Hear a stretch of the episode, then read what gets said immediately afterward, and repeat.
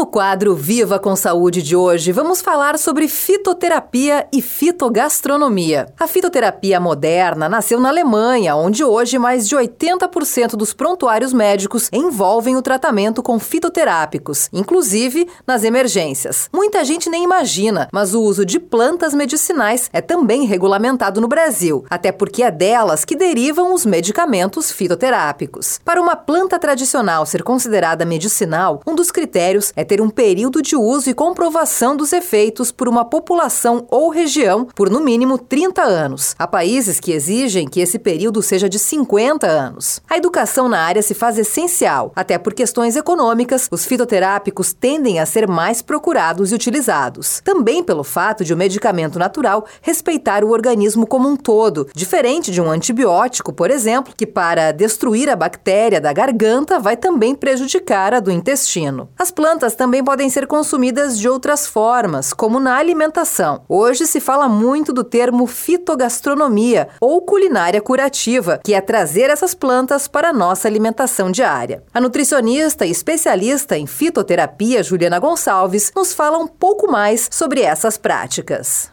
A prática do uso da fitoterapia das plantas medicinais realmente é milenar e na antiguidade ela foi feita muito através de acertos e erros. Como nós não tínhamos estudos científicos ou como verificar a eficácia das plantas, obviamente muitas vezes, né, elas eram utilizadas e tinham resultados benéficos, acabavam curando, tratando doenças ou queixas, mas também a gente sabe que as plantas têm risco de toxicidade e efeitos adversos. E nós temos relatos também de de, alguns casos de algumas plantas que são tóxicas e que pode levar realmente a óbito, né, o paciente. Hoje nós já temos evidências científicas robustas de várias plantas que mostram realmente que elas podem ser eficazes no tratamento de várias doenças, de várias queixas, na forma tanto de prevenir como até mesmo de cura. Por isso que hoje a fitoterapia está sendo muito utilizada por vários profissionais da, da área da saúde. Então são mais diversos os profissionais hoje que são legalmente habilitados por legislação a trabalhar com essas práticas, trabalhar com o uso das plantas medicinais da fitoterapia também. Tanto que aqui no Brasil nós temos legislações uh, sobre o uso das plantas, nós temos a Agência Nacional de Vigilância Sanitária, a Anvisa, ela nos traz documentos com evidências científicas uh, de quais plantas que a gente pode utilizar. O Memento ele traz a monografia de mais de 28 plantas, trazendo as evidências científicas da utilização das plantas. E atualmente nós temos o formulário da Farmacopeia Brasileira, publicado em março de 2021,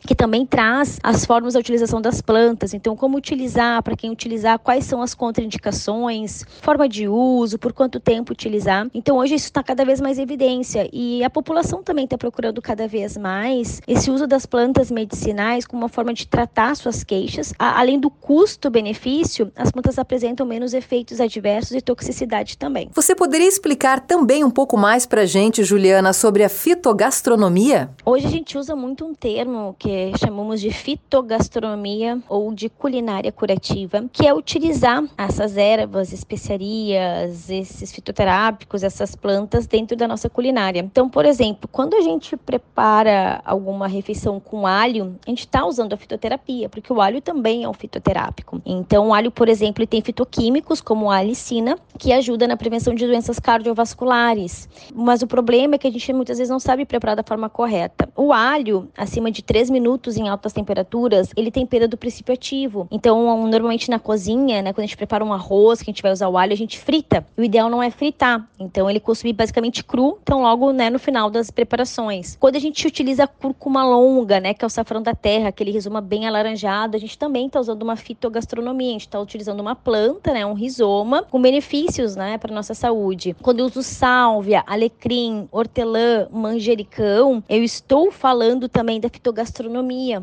então, utilizar essas plantas dentro da culinária ou na preparação de um suco, eu estou trazendo esses fitoquímicos. Então, a gente tem várias opções de especiarias, de ervas, né, de plantas que podem ser utilizadas na nossa culinária também com benefícios para a saúde do nosso paciente. O importante é que o paciente tenha uma noção importante de, de como preparar essas refeições, né, de como colocar e potencializar esses fitoquímicos. Então, por isso que a gente tem que ter, ter todo um cuidado na hora de ensinar esse preparo para potencializar esses princípios ativos. Esse foi o Viva com Saúde de hoje, da Central de Conteúdo do Grupo RS Com, Patrícia Larentes.